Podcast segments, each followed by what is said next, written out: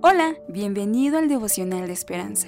Creemos que en este tiempo Dios traerá inspiración y motivación para tu vida, así que prepárate para un tiempo de intimidad con Dios. 18 de enero. Un legado de aceptación. Romanos 15, del 5 al 13.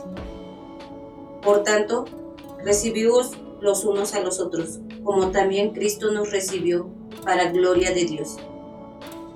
En su libro Breaking Down Walls, Derribando Barreras, Glenn Kerry relata lo que vio desde la universidad donde estudiaba en Chicago, después del asesinato del defensor de derechos humanos, Dr.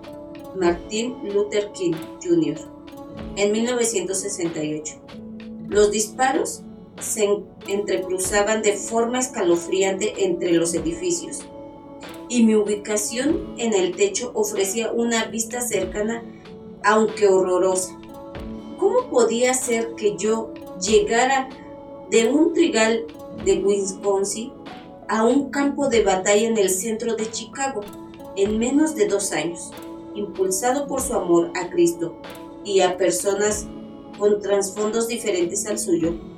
Glynn vivió en la zona oeste de Chicago y encabezó un ministerio que suministraba comida, ropa, refugio y otros servicios hasta su muerte en 2011.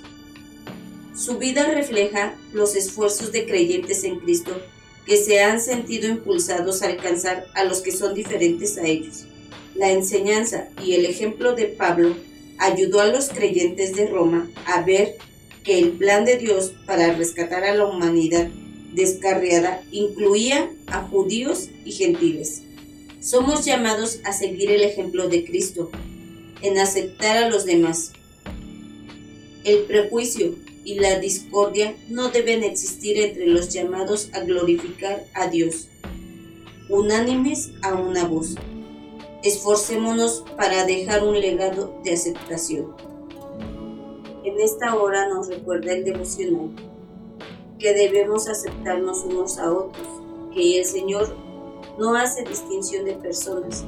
Él no se, se fija de dónde venimos ni si traemos tatuajes o no, o a qué nos dedicábamos, sino Él quiere salvarnos a todos y nos pide que no hagamos acepciones, que nos podamos aceptar unos a otros.